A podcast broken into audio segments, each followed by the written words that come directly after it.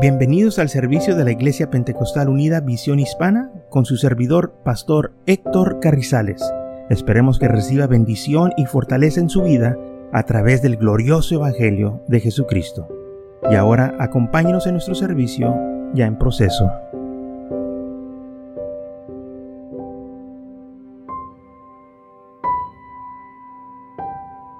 Vamos a estar leyendo de San Juan capítulo 3 San Juan capítulo 3. Si pueden permanecer en sus lugares para la lectura.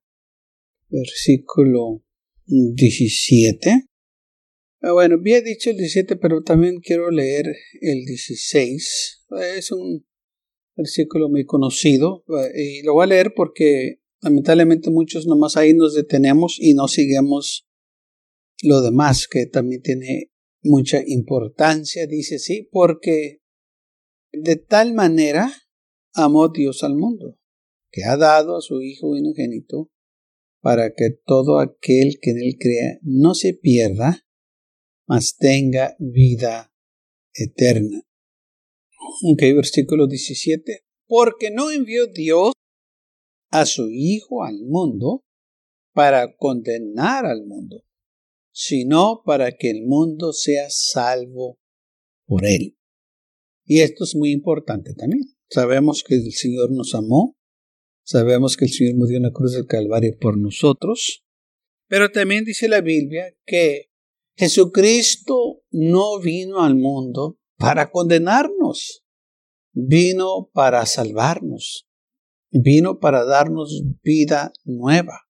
Por eso Pablo dice, de modo que si alguno está en Cristo, es nueva criatura, las cosas viejas han pasado, aquí todas son hechas nuevas. Entonces, el Evangelio nos da a nosotros, hermanos, un nuevo empezar, nos da una nueva esperanza. ¿Y sabe por qué tenemos esta nueva esperanza y este nuevo empezar? Porque ya no hay más condenación. Por eso empezamos de nuevo. Por eso tenemos vida nueva, porque los que nos estaba condenando ya no está ahí. Los que nos, los que nos estaba perjudicando ya no está ahí, que es el pecado que estaba en nosotros.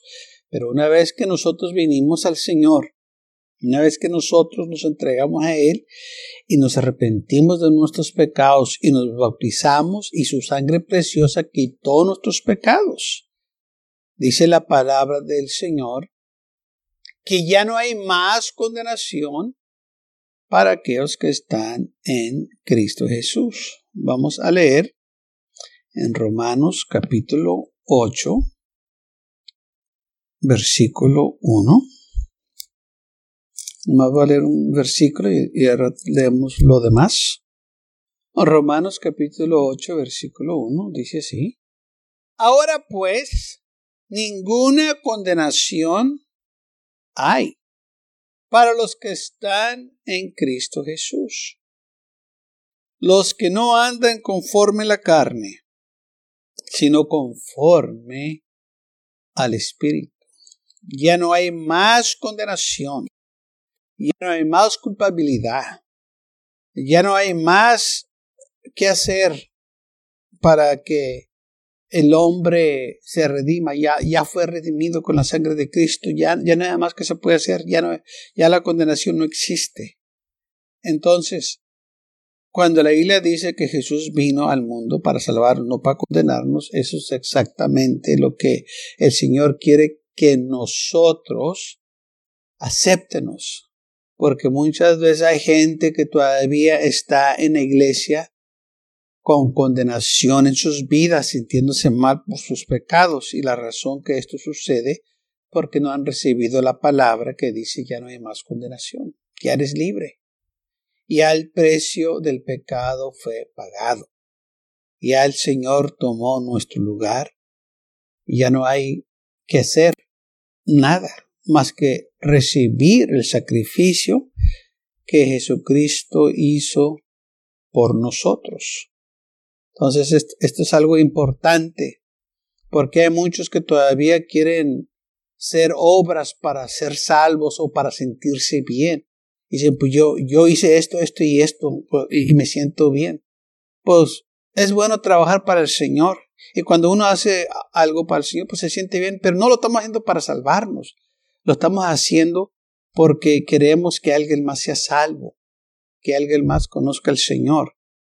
Porque dice la Biblia, esto es por gracia, no por obras. La salvación es por gracia, para que nadie se jacte de sus obras.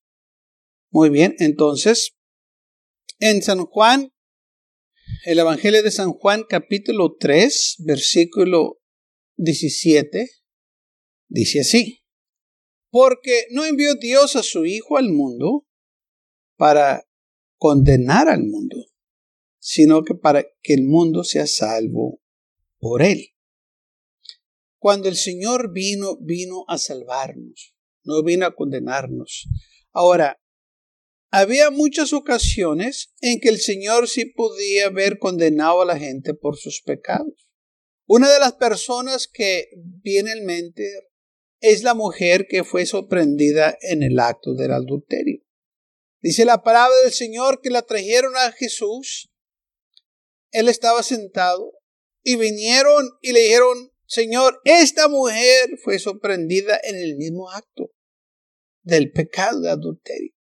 La ley de Moisés dice que tales personas deben de ser apedreadas. O sea, la condenación por ese acto es la muerte, ser apedreado. Pero dice la Biblia que el Señor se inclinó y empezó a escribir en el suelo con su dedo. Y más le apresuraban, Señor, ¿qué, qué dices tú? La, eh, la, vamos a, ¿La vas a condenar? Y sabe que el Señor fuera dicho, sí, pues es lo que dice la ley. La condena para ese acto es muerte. Pero el Señor no hizo eso, sino que le dijo a estos hombres, el que esté sin pecado, que sea el primero que arroje la primera piedra a esta mujer, que la condene a muerte, el que esté sin pecado. Bueno, Jesús la podía ver condenado a esa mujer tirando la primera piedra, porque él sí estaba sin pecado. Pero no lo hizo, porque la Biblia dice que él no vino a condenarnos, vino a salvarnos. Entonces, él se hizo a un lado, dijo, ustedes dicen que pecó, ustedes condenanla a muerte, bueno, háganlo. Pero recuerden, ustedes están en el mismo lugar que ella. Entonces, y dice la Biblia que se inclinó de nuevo y empezó a escribir en la tierra. Y dice la Biblia que se empezaron a ir desde el más mayor hasta el menor. Y se quedó Jesús solo con la mujer. Y le dijo, mujer, ¿dónde están tus acosadores? ¿Nadie te condena? Y la mujer le dijo, no, Señor, nadie. Ni yo tampoco. Gloria al Señor. Podía haberlo hecho, pero no lo hizo. El Señor podía haber venido al mundo a condenarnos, pero no lo hizo. Él vino a salvarnos, así como dice la Escritura, porque Dios no envió a su Hijo al mundo para condenar al mundo, sino que para que el mundo sea salvo por Él. Gloria al Señor. Y vemos, hermanos, eh, la, la misericordia del Señor con esta mujer que ella sí era culpable porque había testigos que lo que hizo este, era contra la ley y, de, y la pena era muerte. Pero el Señor no vino para darnos muerte, Él vino para darnos perdón por nuestros pecados. Y entonces le dijo a esta mujer, ni yo te condeno, ya no hay más condenación. Vete, pero no peques más. Y así el Señor todavía trata con nosotros en su amor y misericordia. Por eso en Romanos capítulo 8 nos habla que ya no hay más condenación para los que están en Cristo Jesús. Si nosotros estamos en Cristo Jesús, no tenemos que temer más del pecado, de la condenación, porque ya no hay más condenación. El pecado no se debe o no va a superarnos porque Cristo está, hermanos, aleluya, viviendo en nosotros. Dice, ahora pues, ninguna condenación hay para los que están en Cristo Jesús. Ya no hay más condenación. Los que no andan conforme a la carne, sino conforme al Espíritu, porque la ley del Espíritu es vida en Cristo Jesús. Y me ha librado de la ley del pecado y de la muerte. ¿Vio que somos libres del pecado y de la muerte? Porque lo que era imposible por la ley, por cuanto era débil por la carne, Dios, enviando a su Hijo en semejanza de carne del pecado y por causa del pecado, condenó al pecado en la carne, para que la justicia de la ley se cumpliese en nosotros, que no andemos conforme a la carne, sino conforme al Espíritu porque los que son de la carne piensan en las cosas de la carne, pero los que son del Espíritu en las cosas del Espíritu. Porque el ocuparse de la carne es muerte, pero el ocuparse del Espíritu es vida y paz. ¿Vio cómo el Señor nos trae paz? Cuando hay condenación no hay paz. Cuando hay condenación la gente se siente derrotada, se siente desanimada porque piensan que el Señor no los ha perdonado y se dejan llevar por emociones carnales, nosotros no podemos permitir que esta carne nos guíe.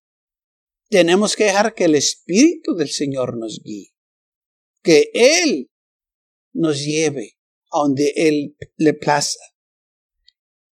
Porque si dejamos que la carne nos guíe, o si somos guiados o dirigidos por la carne, vamos a tener problemas, porque la carne se basa en emociones. Y no podemos nosotros permitir ser engañados por las emociones, porque las emociones cambian. Un día nos podemos sentir bien animados y el siguiente día bien desanimados. Un día nos podemos sentirnos bien fortalecidos y el siguiente día bien derrotados, porque esa es la carne. Por eso nosotros no podemos depender de la carne, no podemos permitir ser guiados por la carne, como lamentablemente muchos son guiados por la carne. La carne quiere sentir cosas, le gusta sentir bonito, le gusta sentir la emoción. Y si está la emoción ahí, pues están bien contentos. Pero ¿qué cuando no está la emoción ahí? ¿Todavía confías en el Señor? ¿Todavía permanece la fe? Y es lo que ha sucedido hoy en día, que muchos se están dejando guiar por la carne. Lamentablemente, hay unos que si no sienten nada en la iglesia, piensan que el Señor no estaba ahí. Que si no sienten eh, eh, el poder, el Señor no está ahí. Y no es así. El Señor nos ha prometido que todo el tiempo va a estar con nosotros. En su palabra nos declara donde dice, nunca te desampararé ni te dejaré. Entonces, si yo dejo que esta carne me guíe, pues esta carne en veces se va a sentir desamparada. Pero eso no quiere decir que Dios no está ahí. Dios está ahí como quiera. Aunque yo me sienta desamparado, que estoy solo, la Biblia declara que el Señor está conmigo. No importa cómo yo me sienta, eso no cambia lo que dice la palabra de Dios. Si la Biblia dice que Dios está con nosotros, es que Dios está con nosotros. Si yo me siento solo, ok. Mucha, todo el mundo, estoy seguro, de en un momento u otro se ha sentido solo. Pero Dios como quiera está ahí con nosotros. Las emociones no sobrepasan la palabra de Dios. Y lamentablemente muchos dejan que las emociones los guíen. Y dice, ah, es que yo quiero sentir algo. Pues, ¿qué quieres sentir? Porque esto no es por emoción, esto es por fe. Esto es por obediencia. Muchas de las veces eh, el Señor nos pide cosas que háganos. Y, y, no, y no dice, si, si te sientes bien, hazlo. No, dice, hazlo. Porque es la voluntad de Dios. Y si seamos obedientes, lo vamos a hacer. Entonces la palabra del Señor nos declara a nosotros muy claro que si seamos guiados por la carne vamos a morir, o sea, por las emociones, pero si seamos guiados por el Espíritu vamos a vivir. Entonces nosotros no podemos ser guiados por la carne porque los que viven conforme a la carne van a morir. Tenemos que ser guiados por el Espíritu Santo, tenemos que ser guiados por el Señor. Y muchas veces hay unos que dicen, es que yo no me siento que Dios me perdonó. ¿Qué importa si no te sientes si Dios te perdonó? Si tú con todo tu corazón te arrepentites, Dios te perdonó. Que la carne se sienta diferente, eso es otro asunto. Tienes que aprender a confiar en Dios y vencer la carne y decir, si la Biblia me dice que yo soy declarado justo, es que yo soy una persona declarada justa, todos mis pecados son perdonados. Y tenemos que aceptar lo que dice la palabra de Dios, no como nos sentemos al momento. O dejarnos guiar por las emociones de la carne. Tenemos que ver lo que dice la palabra de Dios. En Romanos capítulo 4, de nuevo Pablo habla de estas cosas que dice, bienaventurados eh, cuyas iniquidades son perdonadas y cuyos pecados son cubiertos. Ya nuestras iniquidades fueron quitadas, perdonadas, nuestros pecados cubiertos con la sangre preciosa de Cristo Jesús. Es lo que nos dice la palabra del el Señor. Entonces, ¿por qué hay algunos que no quieren aceptar lo que dice la palabra de Dios? Bienaventurado el varón quien es el Señor no inculpa del pecado. Y, y el, y Pablo está tomando aquí los versículos o este, los textos del Salmos 32, versículo 1 y el Salmo 32, versículo 2, cuando, cuando David dice, bienaventurados aquellos cuyas transgresiones han sido perdonadas y cubiertos sus pecados, bienaventurado el hombre a quien Jehová no en culpa de iniquidad, en cuyos espíritu no hay engaño. A eso se estaba refiriendo Pablo. El Señor ya te quitó estas cosas. ¿Por qué entonces no las recibemos? No, er, eh, es que me siento mal, pues ya no hay nada que puedas hacer más que recibir la misericordia y el perdón de Dios. Amén. Y en lugar de sentirte más, regocíjate en lo que el Señor hizo en tu vida. Dice muchos, es que yo hice cosas muy duras, muy feas, muy, muy, desagradables. No creo que el Señor me va a perdonar. Pues el Señor perdona los pecados si tú te arrepientes. En el libro de Isaías habla el Señor al pueblo de Israel en Jerusalén. Dice así el versículo 2 de Isaías 40. Dice, habla el corazón de Jerusalén Dile a voces que su tiempo ya se ha cumplido, que su pecado es perdonado, que doble ha recibido la mano de Jehová por todos sus pecados. O sea que ellos van a recibir, la bendición del Señor. Y dice en Jeremías capítulo 33, ah, versículo 8, y los limpiaré de toda su maldad con que pecaron contra mí, y perdonaré todos sus pecados con que eh, me pecaron y con que contra mí se rebelaron. Entonces el Señor, voy a perdonarles todo. Y muchos dicen, es que yo he pecado de gran manera. La Biblia declara esto en Romanos capítulos 5, versículo 2. Pues la ley se introdujo para que el pecado abundase, mas cuando el pecado abundó, sobreabundó la gracia. Y a eso se estaba refiriendo Isaías. ¿eh? El Señor te perdonó doble veces. O sea, te perdonó aún más. El perdón de Dios es más grande que todos los pecados que nosotros como humanos hemos hecho. Entonces dice, cuando el pecado abundó, sobreabundó la gracia. lo que nosotros hicimos del pecado, lo que Dios hizo sobreabundó, pasó, superior aún más de lo que nosotros hemos hecho. Qué tremendo. Aleluya. La misericordia de Dios es tan grande, tan vasta, que cualquier cosa, pecado que nosotros hemos hecho no se compara de lo que hemos recibido del Señor. Entonces, cuando hay gente que dice, es que yo no tengo perdón de Dios, es que ellos no se han arrepentido y no han aceptado lo que dice la palabra de Dios. Porque si tan solo supieran que la gracia de Dios sobreabunda todo pecado. ¿Qué quiere decir eso sobreabunda? Que hay más que suficiente.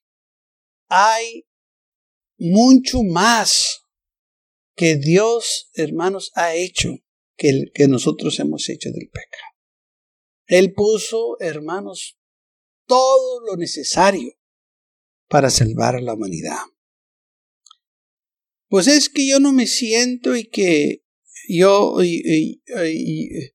en mi corazón yo, yo me siento mal. Y, bueno, en primera de Juan 3:20 habla de eso también. dice, pues si nuestro corazón nos reprende o nos condena, mayor que nuestro corazón es Dios, que Él sabe todas las cosas. Mayor, mayor, o sea, sobrepasó la gracia. No se deje llevar por lo que usted siente en su corazón. Como dicen, pues, es que yo siento en mi corazón, pues puedes sentir lo que tú quieras. Pero la palabra de Dios está establecida en los cielos. La palabra de Dios no cambia. Dijo el Señor, cielo y tierra pasarán, pero mi palabra permanecerá. Y también lo dice en 1 de Juan 3, 21. Amados, si nuestro corazón no nos reprende, confiamos, eh, confianza tenemos en Dios. Tenemos nosotros la confianza en el Señor. Nosotros, aunque este corazón eh, diga una cosa u otra, no podemos nosotros guiarnos por las emociones, por nuestros corazones, porque también en Jeremías declara esto del corazón. Jeremías capítulo 17, versículo 9 al 10 dice así, engañoso es el corazón más que todas las cosas y perverso, ¿quién lo conocerá? Yo Jehová que escudriño la mente, que pruebo el corazón para dar a cada uno según su camino, según el fruto de sus obras.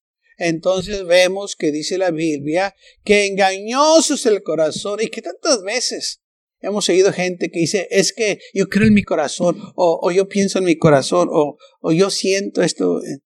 No te dejes llevar por las emociones, por lo que sientes. Tenemos que dejarnos guiar por el Espíritu, por lo que dice su palabra. Él nunca falla. Él nunca cambia. Él nunca se equivoca. ¿Y qué si no sintemos a Dios? Eso no importa. Él como quiera está ahí. Si lo siento, gloria a Dios. Y si no lo siento, gloria a Dios. Porque Él todavía está ahí. Se siente bonito la presencia de Dios. Amén. Se siente eh, tremendo estar en la presencia del Señor. Pero no todo el tiempo la presencia de Dios se siente. Pero todo el tiempo ahí están sus promesas. Todo el tiempo Él fiel a su palabra. Todo el tiempo podemos confiar que Él está con nosotros y que caminamos por fe, no por vista, caminamos por fe, no por emociones, caminamos en el espíritu y no en la carne, porque el ser guiado por la carne o el vivir en la carne, Él es muerte. Vas a fallar, vas a caer, si te dejas guiar por la carne, si te dejas guiar por las emociones, por lo que sientes. Estamos viviendo en un tiempo en que muchos están dejando guiar por las emociones, por lo bonito que uno habla, que lo bonito que sienten y bueno, no tengo nada contra lo bonito. Lo que sí tengo contra es que se olvidan de lo que dice la palabra de Dios. No podemos hacer un lado la palabra de Dios por ser guiados por las emociones. No podemos dejar que esta carne nos gobierne. Dice la isla que tenemos que poner esta carne en sujeción. Tenemos que reprender a esta carne. Esta carne no quiere servir al Señor. Esta, eh, eh, esta carne es eh, un, un, problema para nosotros porque aún Pablo dijo, lo que quiero hacer, no lo hago y lo que hago no quiero. hay quien me va a librar de este cuerpo de muerte. Espíritu quiere hacer cosas grandes para el Señor, pero la carne no tiene ganas. La carne no quiere servir al Señor. La carne se puede quedar despierta toda la noche en una fiesta, pero cuando viene a la iglesia, la carne se siente cansada. ¿Mm? Y da sueño. Esa es la carne. Pero nomás termina el servicio y la carne vuelve a despertar. Esa es la carne. Y es lo que usted y yo luchamos todo el tiempo. El domingo en la mañana, ah, qué duro es levantarnos para venir a la iglesia. Pero si vamos a ir a una fiesta o un parque, no hay problema levantándonos. Porque la carne está enemistad contra Dios. La, la, carne no, no le gustan las cosas de Dios. Pero tenemos que vencer la carne. Dijo el Señor, el Espíritu lucha contra la carne y la carne contra el Espíritu. Es una lucha que vamos a tener mientras vivamos aquí en la tierra. Y esta lucha la tenemos que ganar. Tenemos nosotros que vencerla. Porque si dejamos que la carne nos guíe, vamos a morir. Dice la palabra del Señor que nosotros no podemos servir a la carne. Dice, porque los que viven conforme la carne, moriráis. Mas si por el Espíritu hacer morir las obras de la carne vivirás. Porque todos los que son guiados por el Espíritu de Dios, estos son hijos de Dios. Entonces dice la palabra del Señor en Romanos 8, 13, que si andamos la carne vamos a morir. O sea, si dejamos que la carne nos guíe, nos domine, si nos dejamos guiar por las emociones, como dicen muchos, es que yo no siento nada. Olvídate que sientas, ¿estás obedeciendo la palabra de Dios? ¿Crees en su palabra? ¿La estás aplicando en tu vida? No, pues es que yo no siento, no, no, no se trata que sientas, ¿estás obedeciendo o no? ¿La crees o no? Porque si la crees, si sientes la presencia de Dios, gloria a Dios, y si no, gloria a Dios, porque tú como quieras sabes que Dios está ahí.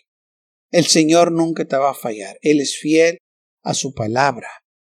Porque esta carne trae condenación y es lo que Pablo estaba hablando. Dice, mira, si tú te dejas guiar por la carne, la carne te va a traer condenación.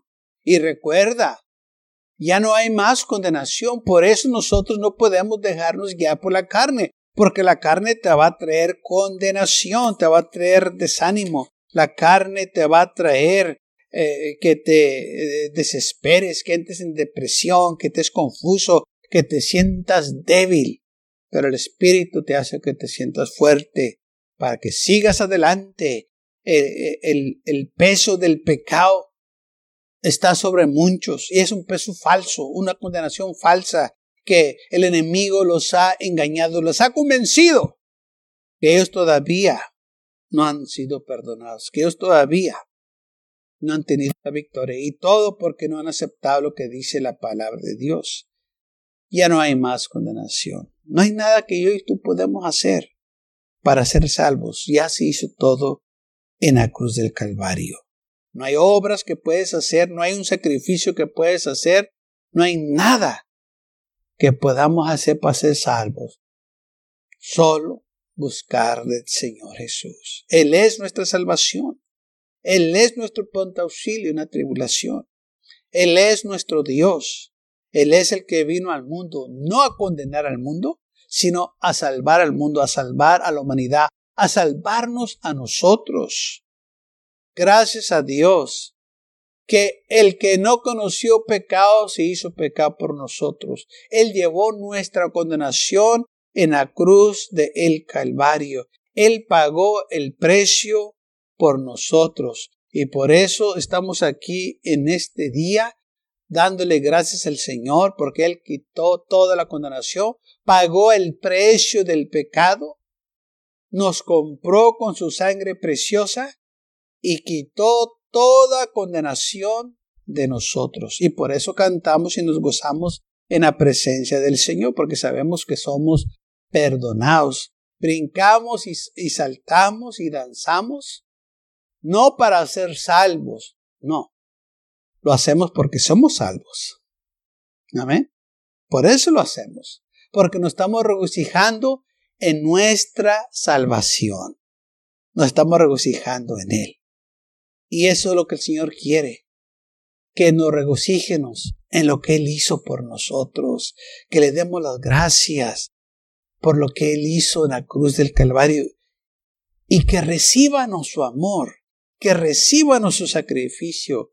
Que recíbanos eh, su sangre preciosa que Él derramó por nosotros en la cruz del Calvario. Es lo que el Señor quiere. Que recíbanos lo que Él hizo por nosotros que no dúdenos, que no búsquenos otra cosa.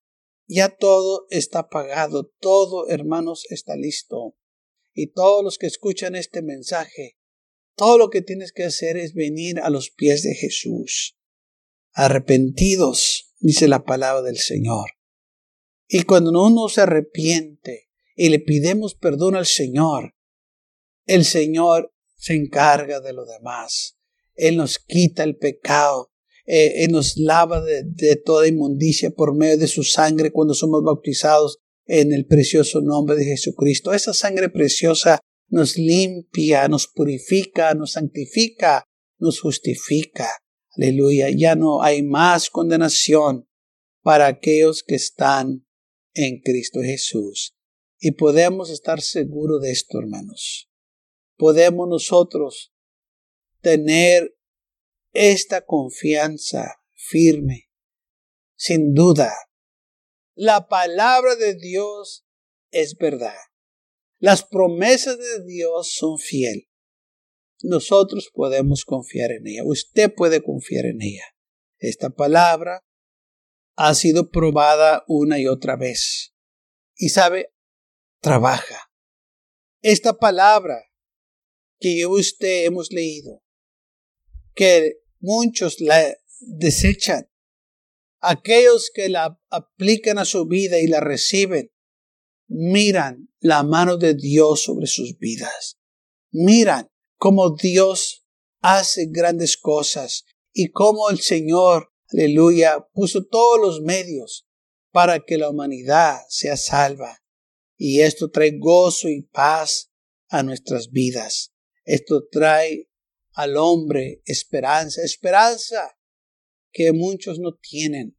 Mucha gente hoy en día anda en el mundo pagante, sin esperanza, sin Dios y sin consuelo. Pero yo usted, que hemos recibido la palabra de Dios, que estamos aquí, nos regocijamos en nuestra salvación. Gloria a Dios. Qué privilegio tan grande estar en la presencia de Dios y conocer de sus promesas. Así que cuando usted se sienta desamparado, recuerde, el Señor nunca lo va a desamparar. Cuando usted se sienta desanimado, recuerde, el Señor está ahí a su lado para fortalecerlo. Cuando usted se sienta confuso, recuerde, Él es el camino y lo va a guiar a donde usted necesita que ir. Cuando no eh, tiene usted dirección en su vida, Él se la va a dar. Así que podemos estar confiados en Él, podemos confiar en su palabra. Usted puede contar con Dios. Gracias a Dios por su amor y su misericordia. Alguien diga gloria a Dios. Gracias por acompañarnos y lo esperamos en el próximo servicio. Para más información, visítenos en nuestra página web macallen.church también le invitamos que nos visite nuestra iglesia que está ubicada en el 2418 Bowman Avenue con esquina calle 25 en McAllen, Texas 78501.